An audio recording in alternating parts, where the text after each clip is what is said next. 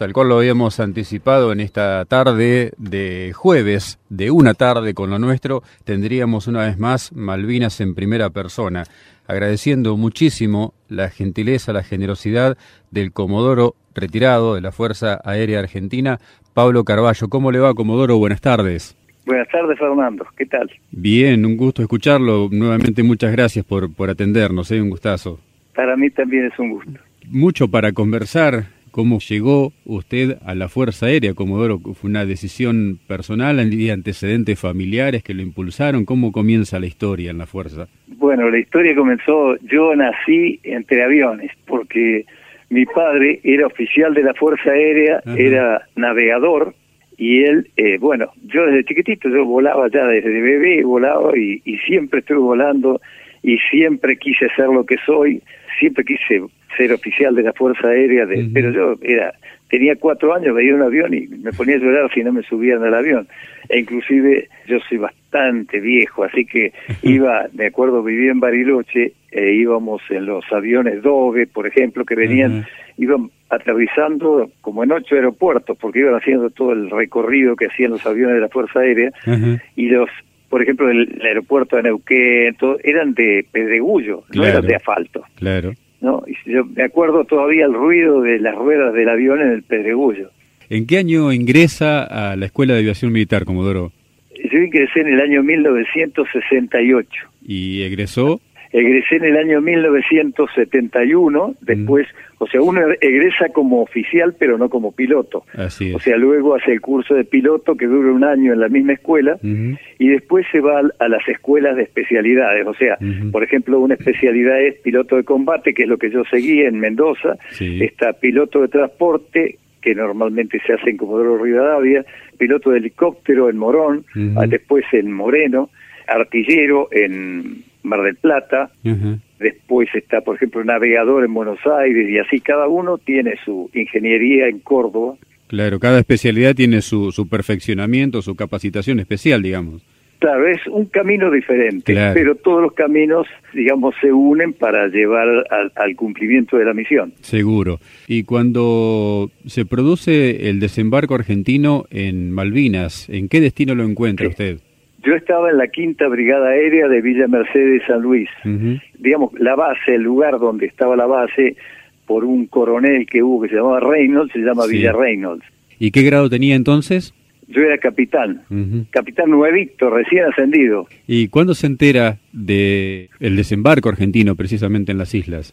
Bueno, la Fuerza Aérea solo participaron los aviones de transporte y el Grupo de Operaciones Especiales, que es un grupo comando de la Fuerza Aérea. Por lo tanto, porque como los aviones hacen ruido y demás, aparte como había una orden de no causar bajas en el enemigo, entonces no participó la aviación de ataque, solo los que estaban en tierra de Armada y Ejército y el GOE.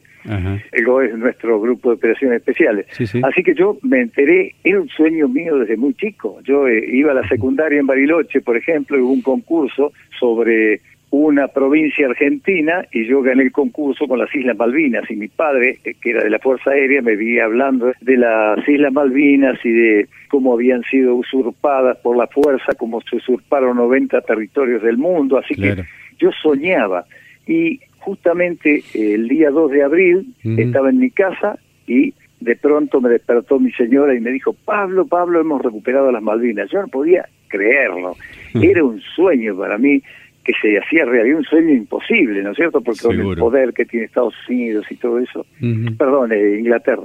¿Y cuándo se entera definitivamente que, que usted, por su rol de combate, va a tener participación directa en, en la guerra? Bueno, eh, lo que pasa es que nosotros, al ser pilotos de combate y al ser una fuerza aérea pequeña, directamente cuando supe que la habíamos recuperado, supe que íbamos a tener que desplegar. Claro. O sea, la Fuerza Aérea se asumió inmediatamente que íbamos a entrar en combate, ¿no? Así que ya yo estaba desesperado por irme. Mi señora recuerdo que un día me dijo, mira, ojalá te lleven pronto porque a vos ya no te aguanto más. o sea, yo estaba desesperado, desesperado por irme. ¿Tenía hijos ya, Comodoro? Tenía tres hijos, María José, Pablo Esteban y Candela, que tenían siete, cinco y dos años. Cuántas sensaciones encontradas, ¿no? Sí, eso, esa, eso que acaba de decir es muy importante. qué de sensaciones encontradas, porque por un lado pensaba en mi mujer que podía quedar viuda, en mis tres hijitos que podían quedar huérfanos, por un lado pensaba en el miedo que me dio el darme cuenta a quién me enfrentaba y por otro lado estaban las ganas de ir a combatir. O sea, era muchísimo, es algo que nunca nadie me dijo, ¿no? O sea, la cantidad de sensaciones encontradas que había en uno, porque era algo, era como, no sé, que le digan a uno, mira, hoy jugás al tenis contra Federer, claro. una cosa ilógica, ¿no es cierto? Pero que uno deseó toda la vida, supongamos que uno es un admirador de Federer, hoy te toca jugar con Messi, ¿no es cierto? Es algo que uno dice, no puede ser, es algo, algo imposible que se está realizando. ¿Piloto de combate de qué avión, Comodoro? Bueno, la escuela de caza está en Mendoza, se hacía antes con aviones Morán Sulnier, actualmente se hace con aviones Pampa, y entonces, eh, luego que uno aprueba la escuela, porque hay que pensar que en la escuela de aviación, cuando se van decidiendo los destinos, uno pide el destino, pero lo mandan en base a sus habilidades, ¿no es cierto? De acuerdo, si uno tiene condiciones para ser piloto de casa, lo mandan a la escuela de casa, y así. Entonces, eh, más o menos en esa época iban 15 a la escuela de casa, de los cuales no se recibían todos, o sea que hasta que no terminaba uno sabía si iba a ir o no a aviones de combate. Además podía probar la escuela y no ser enviado a aviones de combate, que es lo que me pasó a mí. Me pidieron de la escuela de aviación como instructor, aprobé la escuela y luego fui como instructor de la escuela de aviación. Y posteriormente fui a volar a cuatro Skyhawk, que es un avión norteamericano, eh, muy buen avión. En la película Top Gun, los F-14 Tomcat combaten, digamos, el que hace de malo en la película es el avión A4. O sea, el, mismo avión que yo volé en la guerra es el que está combatiendo, haciendo de malo en la película. Un avión con mucho despliegue, muy versátil, ¿no?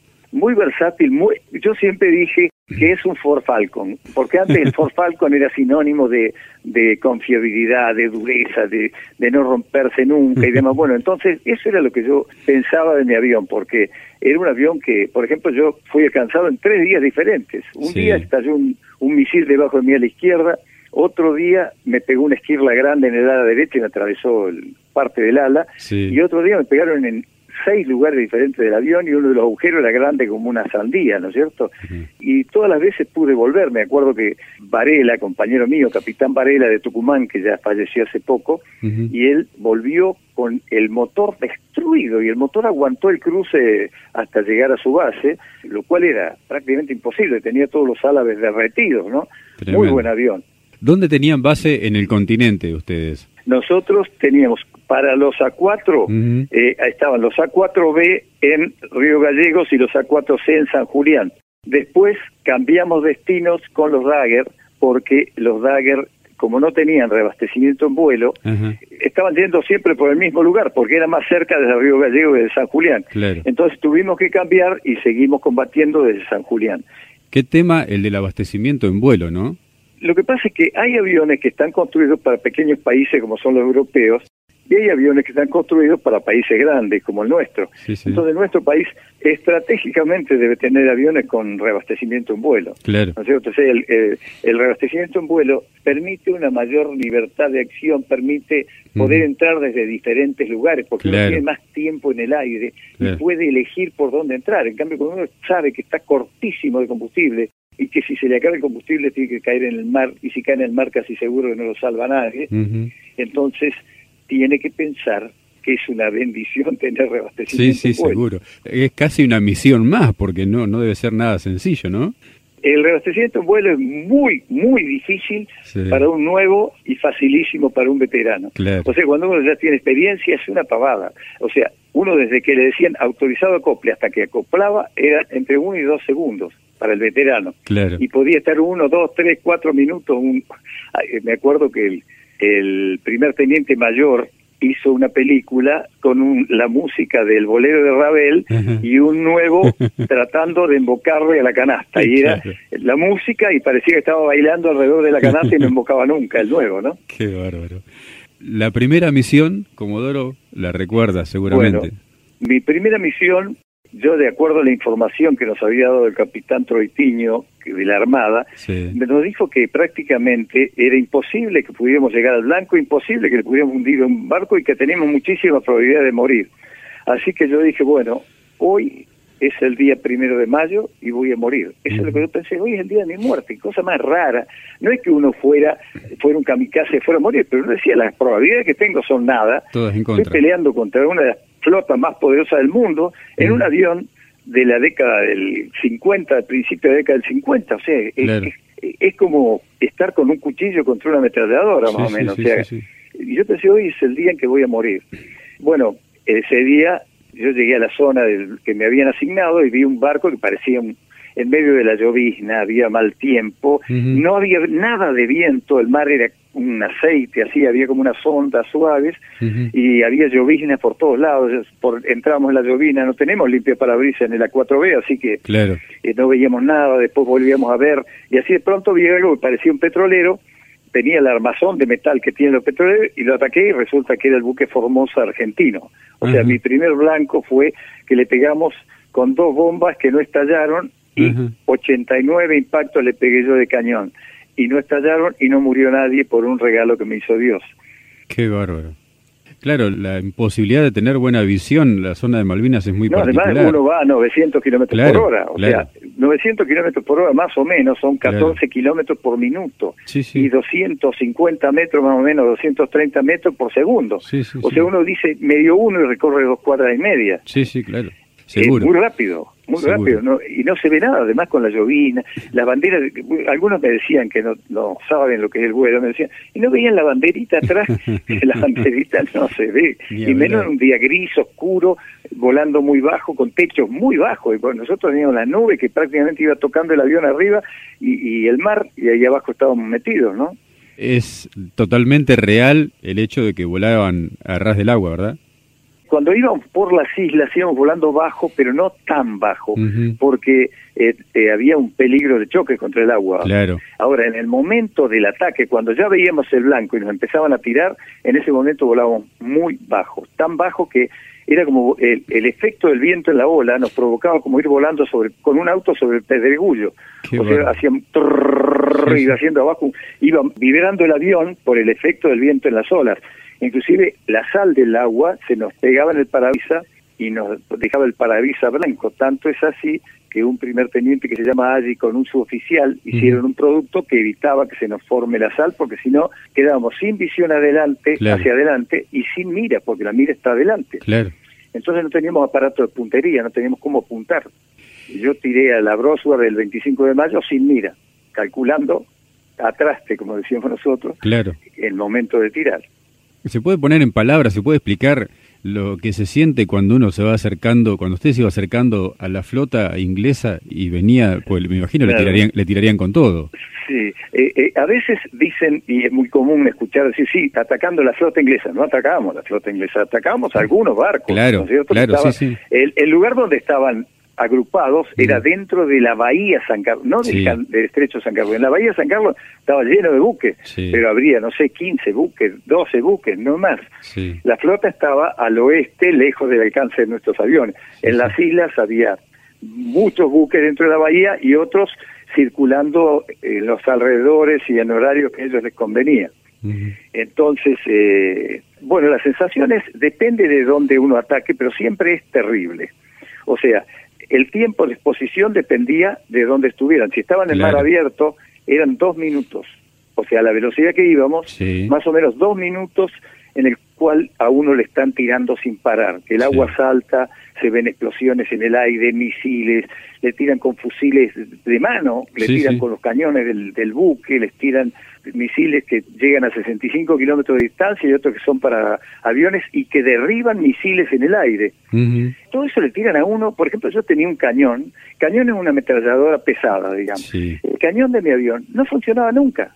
La única vez que funcionó fue en el ataque al Formosa, pero no funcionaba porque era aire comprimido y el, el frío hacía que se, las juntas se separaran y se escapara el aire. Entonces no funcionó nunca.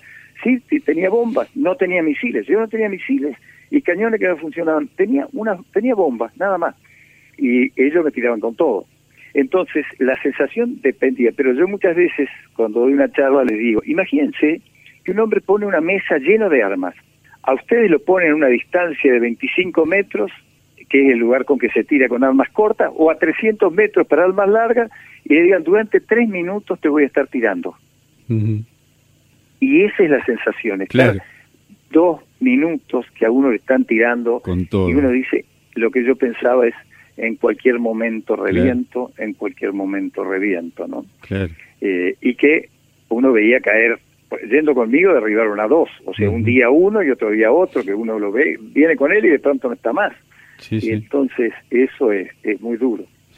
Hay una foto tomada desde un buque inglés precisamente, donde se ven dos aviones de frente y cuenta la historia que uno, momentos previos al ataque, ¿no? Que uno de esos es el suyo. El avión ese, Sí. el de esa foto que es el mío, está en la Escuela de Suboficiales de Córdoba. Está el mismo avión, el Charlie 220, era un 25 de mayo y yo volaba en el Charlie 225, Ajá. ¿no es cierto? Por eso tengo grabado la matrícula. Sí. Y éramos el teniente Rinque y yo, atacando a la Broswar, y atrás nuestro venía el primer teniente Velasco y el alférez Barrio Nuevo atacando la Coventry. Ajá. Y la foto la sacó un teniente inglés que se llama Richard Bell Davis, que grabó todo, eh, los ataques, el tiro nuestro, el hundimiento de la Coventry y la, la avería de la Broswar, ¿no? Sí, que sí. le pegamos con una bomba, la tiramos corta, hizo patito en el agua, entró en el buque, destruyó el motor, salió hacia arriba, destruyó el helicóptero y no explotó, ¿no? Pero sí la dejó fuera de combate y la tuvieron que llevar a Inglaterra, ¿no? Claro. Esa foto sacada por este teniente Richard Bell Davis, él dice, yo no sé por qué, cuando dijeron, alerta roja, alerta roja, viene un ataque, yo en lugar de agarrar un arma, agarré la cámara. Mm.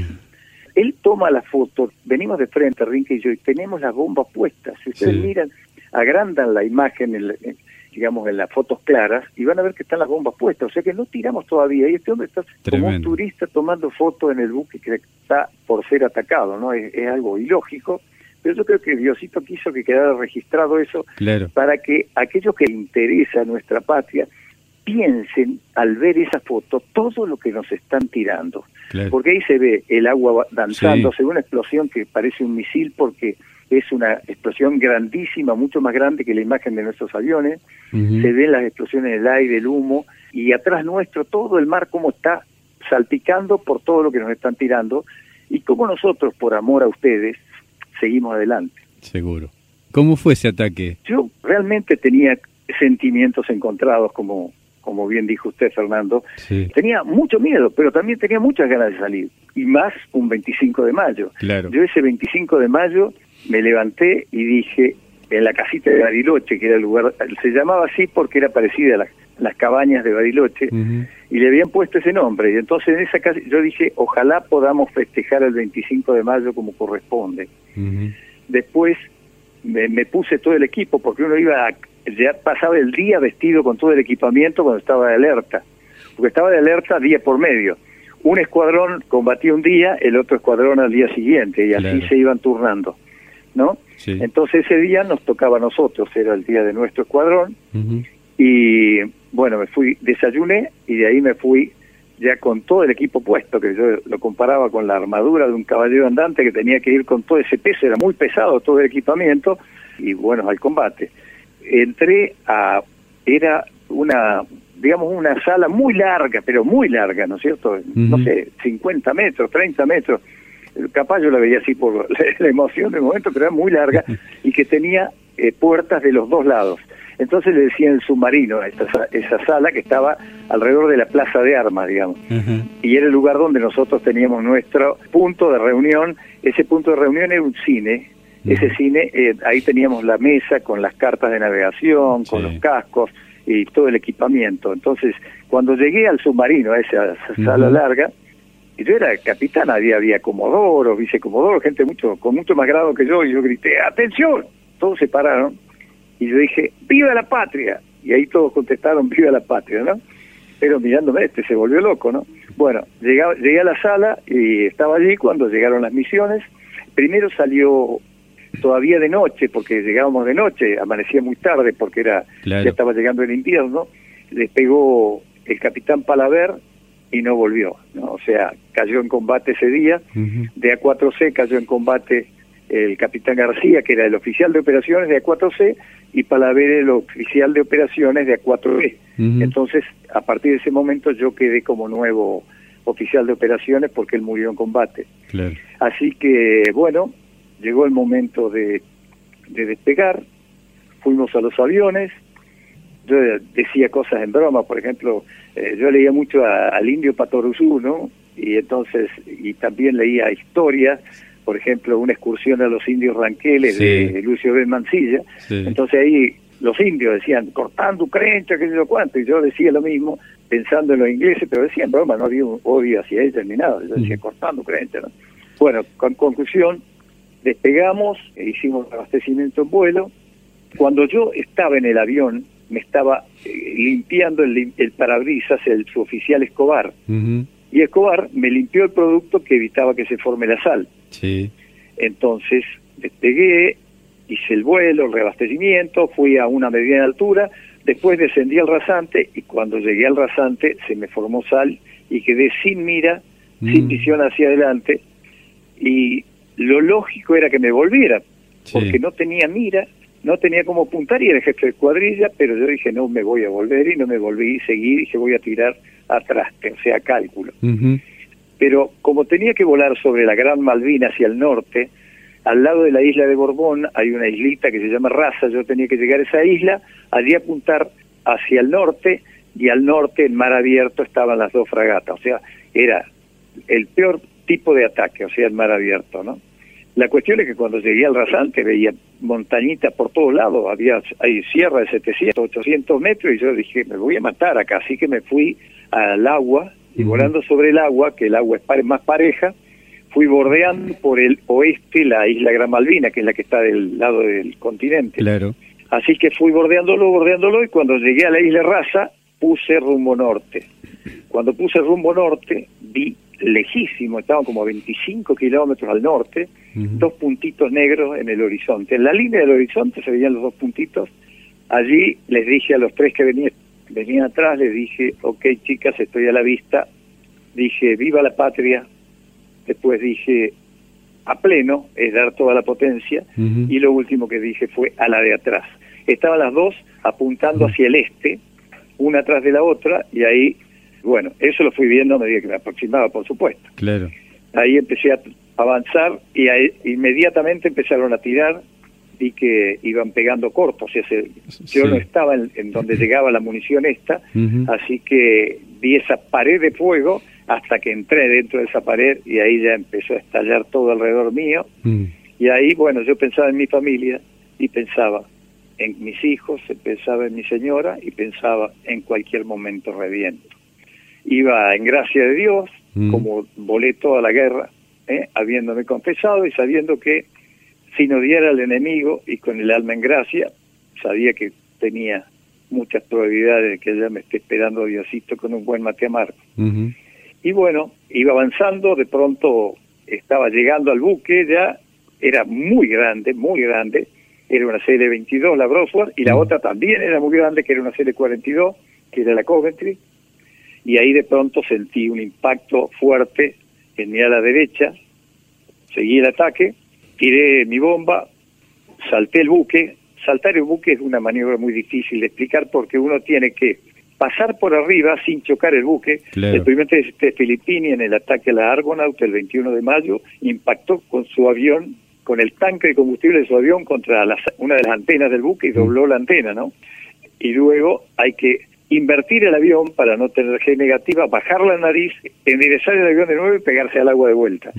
Saltamos el buque tratando también de no chocar entre nosotros, porque todos teníamos que pasar antes de que exploten las bombas. Claro. Si no, las bombas nos derribaban a nosotros. Allí salí, iba alejándome y me empecé a mirar por los espejos, tiene unos espejos para ver los numerales y para ver enemigos que se puedan aproximar no lo vi al teniente Rinque y empecé a decir, Rinque, me ve, Rinque, me ve. Ahí Rinque me dice, estoy atrás suyo. Ahí le dije, mira atrás, todavía nos están tirando, ¿no? Porque se veía un impacto, pegó muy cerca mío, levantó un chorro de agua impresionante. Y de pronto entraron Velasco y Barrio Nuevo. Cuando entraron, dijo Velasco, dice, no veo nada yo, o sea, no las veía la trata. Dije, están punto, del punto al norte, vamos, vamos. Ahí Barrio Nuevo le dijo, ok, a la izquierda las tenemos, Ahí lo vio Velasco, empezó el ataque, ahí nos dejaron de tirar a nosotros y empezamos a ver todo lo que les tiraban a ellos. De pronto vi salir un misil, Rein que gritó el misilazo, el misilazo, un CIDAR impresionante, mm. porque se llena de humo arriba de la fragata y después sale, se fue hacia ellos y después pasó arriba de ellos y se fue hacia el cielo, ¿no? Bueno, vimos todo lo que se estiraban, luego saltaron la fragata, ahí Barrio Nuevo le dijo, Dios perfecto, señor, era una CL-42, la vi clarito, ¿eh?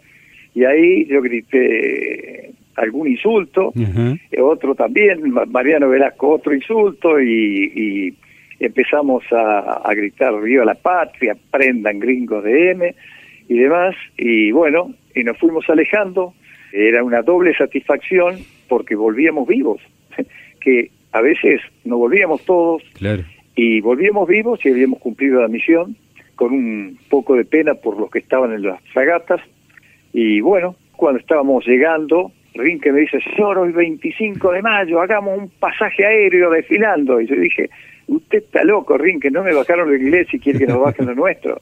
Y agarré y dije, aterrizaje todo el mundo. Y ahí acabó la misión. ¿Y con el avión herido? Sí, sí, tenía una esquirla grande en el ala derecha. Inclusive me mandaron el... Está todo esto está grabado, porque gran parte de la guerra aérea está grabada. Las voces están grabadas, ¿no? Sí. Porque dos hombres, el mayor Medina y el mayor Torres, empezaron a grabar desde un avión retransmisor y empezaron a grabar mucho a partir del 21 de mayo. Entonces hay mucho que está grabado de todo esto. Claro.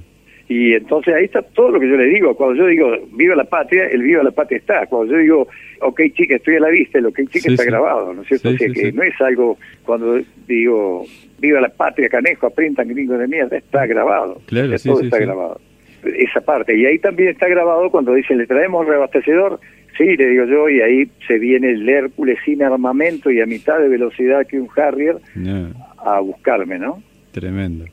Esa fue una de las misiones, pero hubo más, Comodoro. Sí, sí hubo más. ¿Cuántas fueron en total las que usted participó allí en Malvinas? Bueno, yo participé el primero de mayo, después el 21 de mayo participé con otras escuadrillas, siempre aclaro eso, porque no es que uno hundió, no, no, siempre hunde un equipo y no importa quién pegó la bomba. Inclusive a veces a alguno no le salía la bomba, pero él también la hundió, porque iban uno apoyando al otro, y es como un equipo rugby, el que hace el 3 es uno, pero el que gana el partido es el equipo. Entonces eh, participé junto con otros del hundimiento de la Arden, el 21 de mayo, participé con tres aviones más del hundimiento del Antelope, iba con Rinque, Guadagnini, Gómez y yo, y en ese ataque muere Guadagnini en el ataque a la Antelope, hay libros que dicen sí, porque Carvalho lo habría atacado ahí, y, pero digamos que ese hombre que iba conmigo quedó estrellado contra la fragata, ¿no? Así que no cabe duda que era mi escuadrilla. Seguro.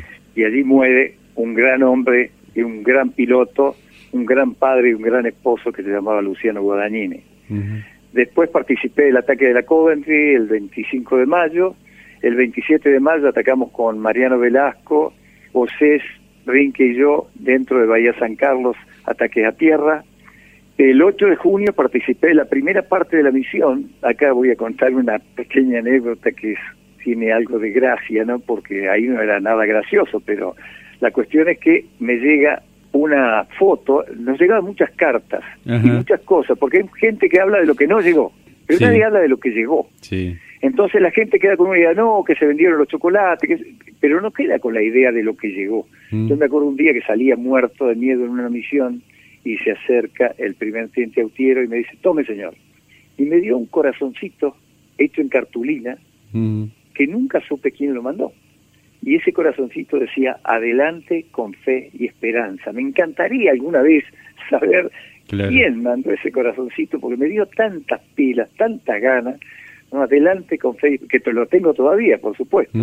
Y otro día me llega una carta de un chico de unos 10, 12 años, que se llamaba Juan José Alarcón y que era de Salta.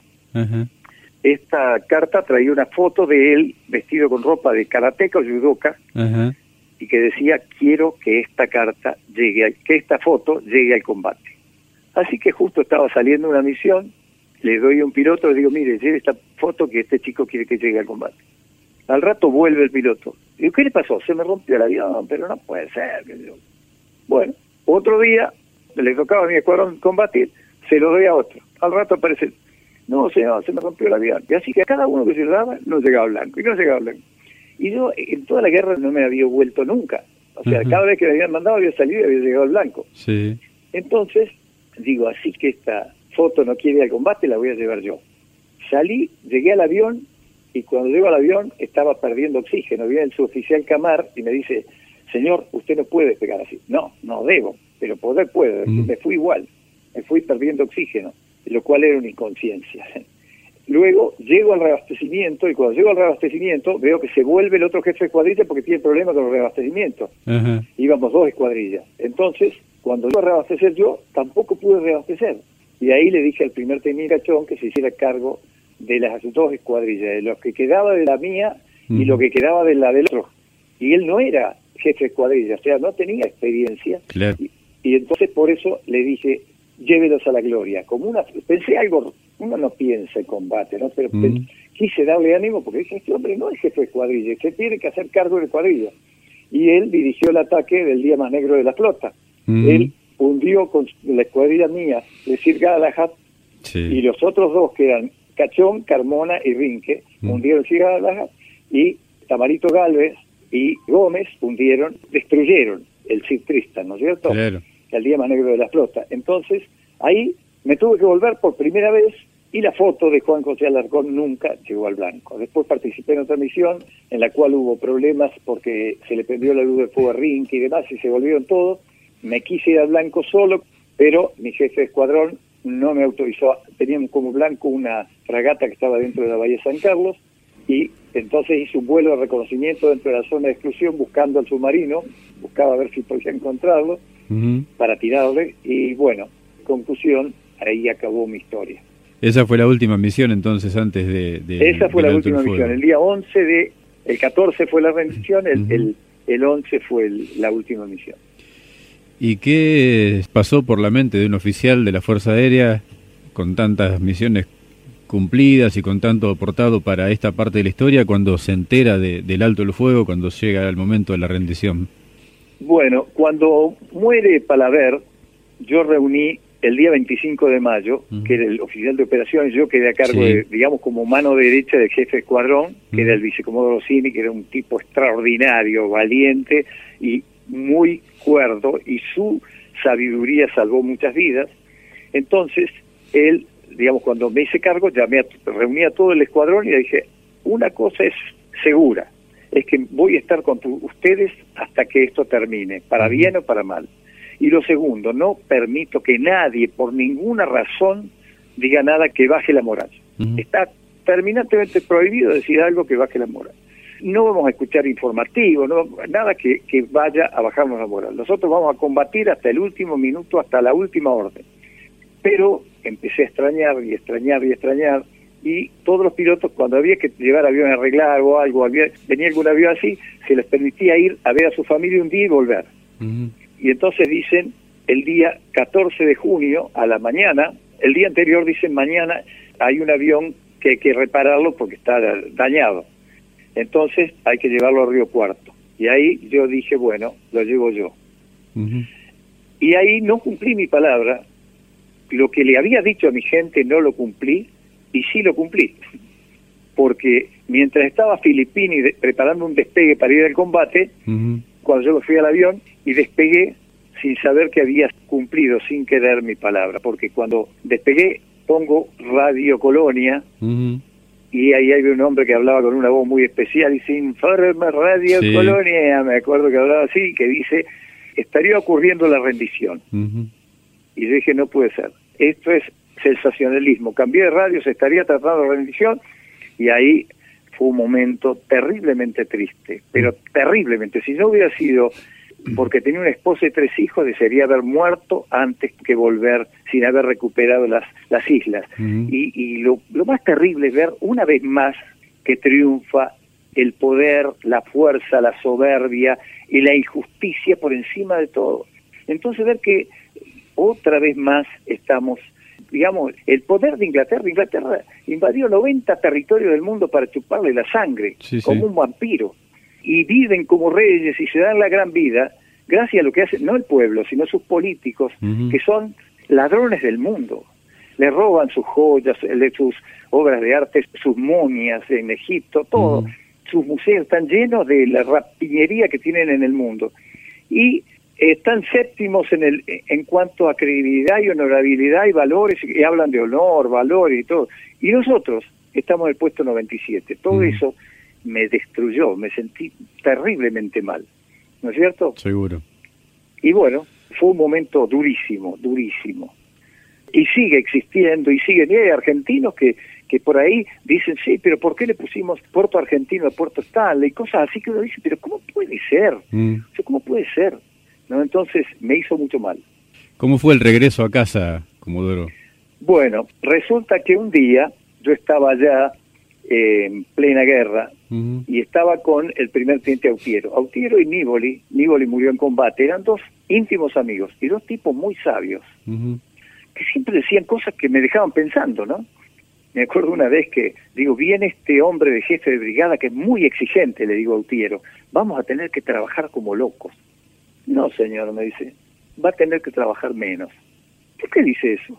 Porque cuando viene alguien exigente, trabajan los vagos. Entonces, los que siempre trabajan, trabajan menos. Claro. Me quedé pensando.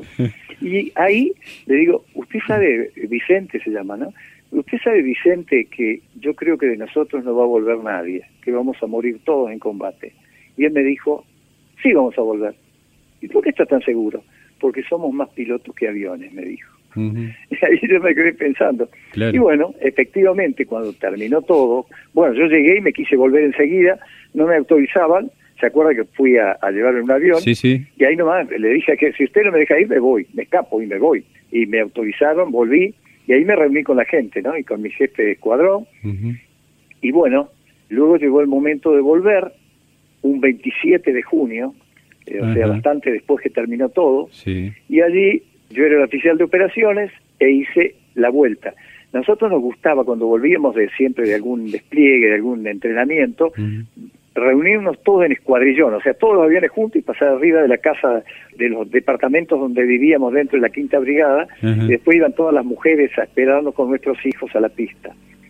Y yo soñé siempre con recuperar las islas para siempre y que volvíamos en escuadrillón y pasábamos y nuestras mujeres nos iban a esperar.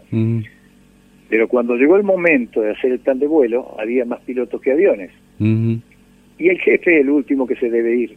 Así que hice todo el, plan de vuelo y se fueron todos y el último que quedó fui yo. O sea, quedé, ah, era la noche, eran las 2 de la mañana del día ya 28 de junio, cuando llegó un Hércules tripulado por el Cano Borcher, el capitán Perroto y el mayor Maldonado, a buscar las últimas cosas que, que quedaban para llevarse con, y también con muchos suboficiales, y que había para llevarnos a Villa Mercedes.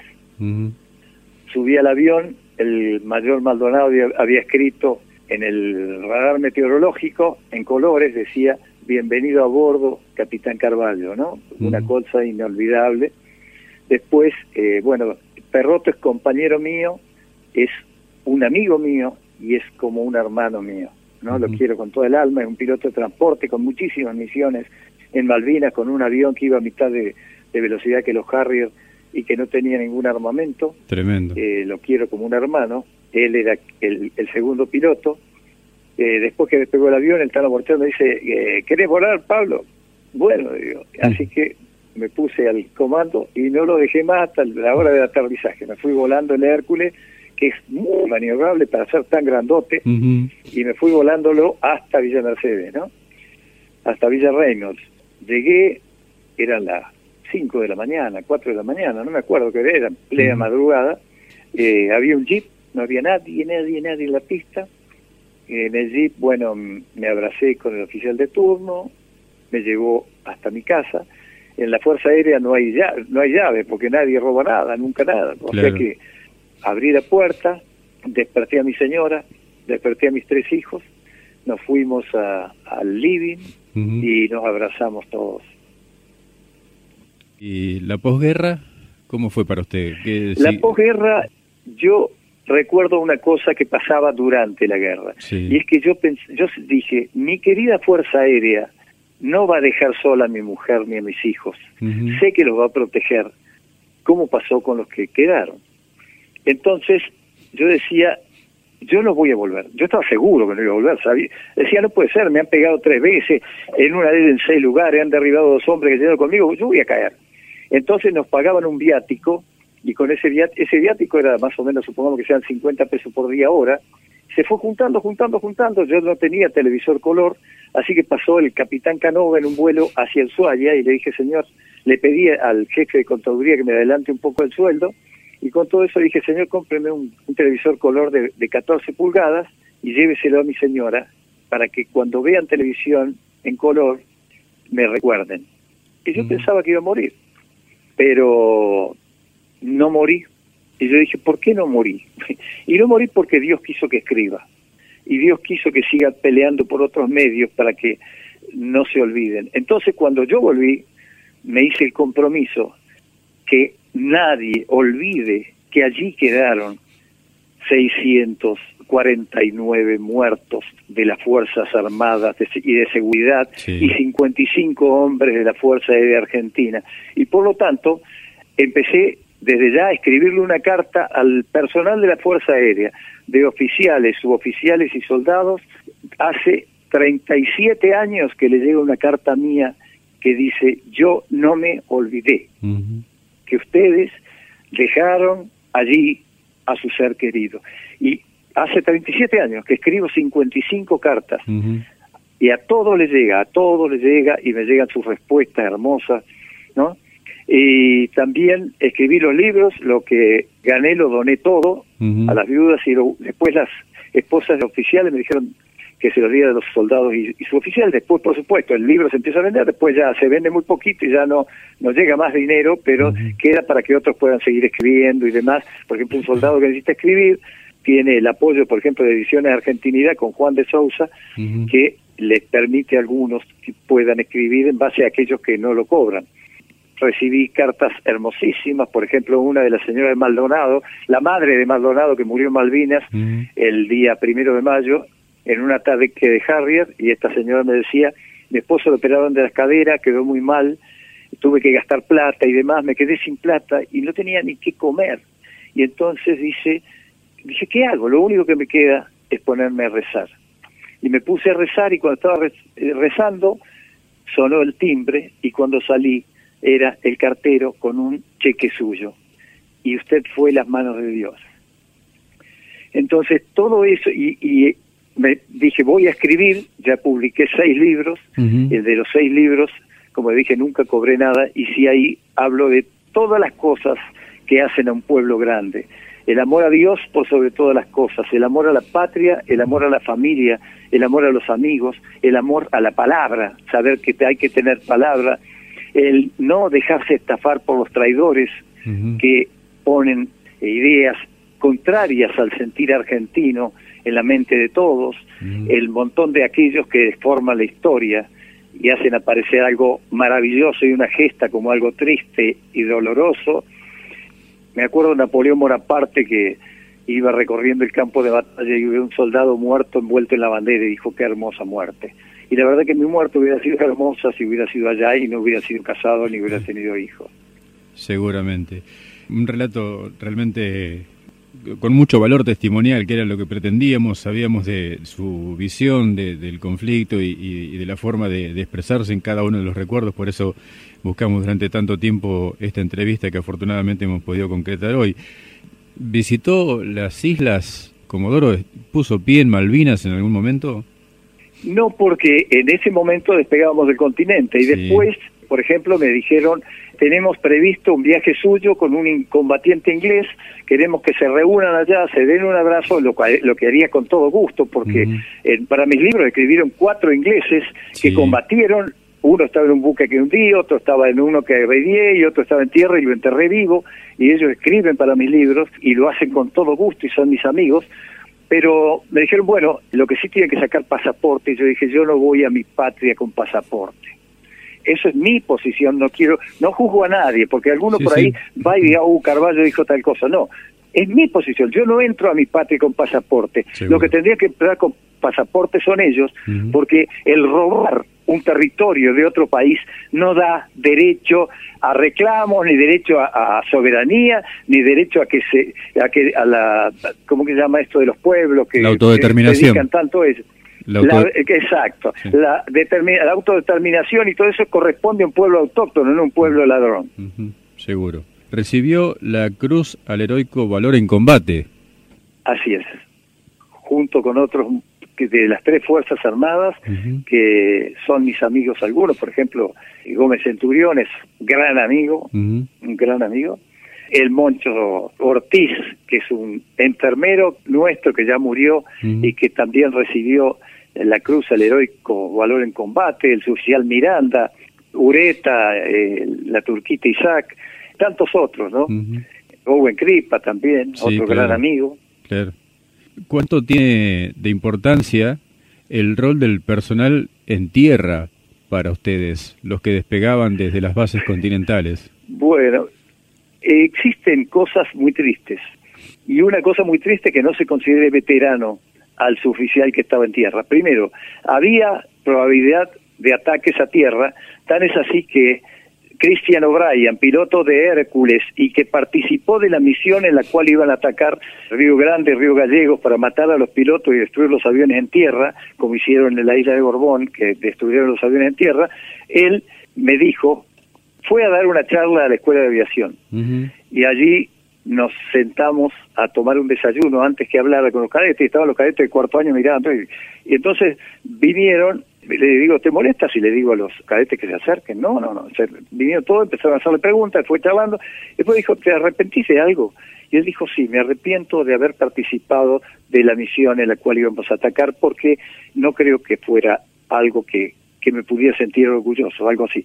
Entonces, había peligro de ataque a las bases. Eh, me acuerdo que hubo alertas rojas, me acuerdo que eh, un día casi me mato, pero es una larga historia porque había alerta roja cuando llegué. Me acuerdo otra vez que estábamos, eh, estuvimos bajo alerta roja y que una chica venía un auto dentro de la brigada y de pronto eh, la chica venía mirando hacia arriba porque se veía venir una estela y de pronto el auto frenó y la chica chocó contra el auto, me acuerdo, que era una moza de las que trabajaban ahí en el casino. Entonces, el mayor Dugur, que era el jefe del otro el segundo escuadrón, le digo, señor, estamos en alerta roja, ¿qué hacemos? Y él me dijo, vamos a almorzar nos fuimos a almorzar. Ahí, cosa que después uno dice, soy tarado, ¿yo qué hago? Pero nos pusimos a almorzar tranquilamente ahí en medio de la, de la alerta roja. Pero la cuestión es que la gente, por ejemplo, hubo gente de la política que viajó a las islas durante abril que no había ningún peligro. Y los que entraron dentro de la zona de exclusión son considerados veteranos. O sea que esa gente que fue a pasear o a conocer los pilotos, por ejemplo, que sí se lo merecen, los pilotos de aerolíneas argentinas, Austral y todo, que hacían viajes en abril y que no tenían ningún peligro porque no había combate, tienen su merecido reconocimiento de veteranos, que lo son. Y el suboficial, por ejemplo, el día que yo fui alcanzado en seis lugares diferentes del avión, el avión estaba hecho pedazos, tenía reventado una goma, un agujero grandote, todo, dije, me voy a sacar una foto. Pero después dije, no, está muy oscuro, me voy a sacar la foto mañana. Hacía un frío terrible un viento, un frío. Al otro día voy a la mañana, digo, el avión, no, ya está arreglado. Y ah, tenía un parche, me acuerdo que me mandaron una foto de los oficiales señalando el parche del agujero. Y entonces, esos hombres que con las manos partidas de frío en la noche, y que estaban ahí bajo peligro también de ser atacados y demás, no son veteranos, pero es una cosa inconcebible. ¿no es cierto? O sea, eh, por eso esa gente, los armeros, los operadores de torre, lo, todos ellos merecen mi más tremendo respeto y cariño. Sí, los seguro. artilleros, todos. Seguro. Mensaje de un oyente, si estoy escuchando la entrevista al Comodoro, qué memoria, por Dios, felicitaciones. Eso no se olvida, eso no se olvida. Cuando uno está al borde de la muerte no se olvida. Seguro. Me acuerdo que en la guerra, un tiempito antes, fui a la casa de mi hermana y mi hermana había cambiado el teléfono. Y fui al teléfono, a esos teléfonos fijos, ¿no? Y vi el, leí el número y me fui. Y cuando estaba en la guerra, tuve muchas ganas de hablar a mi hermana. Y IPF nos había puesto una línea para que pudiéramos hablar. Y lo había visto, una, lo miré una vez. Y de pronto me apareció en la cabeza el número. Llamé, dije, ¿será este? Llamé y era ese. O sea, las cosas que pasan en el cerebro de una persona cuando está al límite de, digamos, del estrés, ¿no? Seguramente. Llegan saludos de Higinio Martínez, que es un veterano, soldado clase 63, Compañía de Defensa, Primera Brigada Aérea del Palomar. Está escuchando en Misiones, lugar de donde es él, en Candelaria, Misiones. Nos está escuchando y también llega con Un abrazo, un abrazo, Higinio, un gran abrazo. Y de parte nuestra, un agradecimiento enorme por este rato. Ha sido, no sé, vamos ya casi cerca de la hora de charla y, seguiría por el tiempo que sea necesario, porque como le decía, hacía tiempo ya que andábamos siguiéndole el rastro para poder comunicarnos con usted y, agradecerle muchísimo, muchísimo por su generosidad extrema y dejarle el micrófono habilitado para lo que quiera decir, un mensaje para la audiencia, lo que quiera expresarse en el final de la nota, Comodoro. ¿Cómo no? ¿Cómo no? Lo que quiero expresarles es primero que nada, no olviden que para que un país crezca tiene que haber amor a Dios, a la patria, a la familia, a los amigos, a las tradiciones, a la bandera, al himno. Y lo segundo, y muy importante, yo soy un viejo de 72 años. El futuro, y le quiero hablar a los jóvenes, a los jóvenes, a ellos, el futuro que se está construyendo es de ustedes. Entonces, ustedes jóvenes, recuerden esto, que nunca les hagan sentir vergüenza por lo que tienen que sentir orgullo, que nunca les impongan nada que vaya contra el sentir nacional, la esencia nacional, contra el ser nacional. Recuerden que San Martín y Bolívar murieron por dar a los pueblos la libertad, no la esclavitud. San Martín y Bolívar para eso lucharon, para eso liberaron pueblos, para darle la libertad. Y San Martín lo dijo varias veces y Bolívar también. Entonces, recuerden eso, que no les vendan un buzón. En la época que yo era jovencito había buzones, cuando yo era chico había buzones en la esquina donde uno tiraba las cartas que eran rojos y había gente que venía, sí, te vendo este buzón, sabía el negocio porque cada uno que viene y le vendían el buzón. Bueno, que no les vendan un buzón. Y recuerden, vivan de manera tal que cuando mueran, cuando estén en la agonía de la muerte, puedan decir como San Pablo, he luchado la buena batalla. Más saludos para el Comodoro Pablo Carballo desde Ranchos. Se comunica Rubén con un mensaje de texto. María del Carmen dice todo nuestro respeto y admiración ante semejante testimonio de valor. Y Un gran abrazo para ella y para todos los de Ranchos. Gracias, gracias. Eh, y Gracias a ustedes. ustedes. Ustedes son combatientes. Ustedes con su radio son combatientes. O sea, ustedes están defendiendo aquello que le digo que hay que defender. Muchísimas gracias, Comodoro Pablo Carballo. Gracias, discúlpeme por esta... Esa emoción es un regalo. Comodoro Pablo Carballo, veterano de Guerra de Malvinas, retirado ya de la Fuerza Aérea. Un fuerte abrazo y, y gracias por existir. Que Dios los bendiga a vos, Fernando, y a todos los oyentes y a todos los argentinos.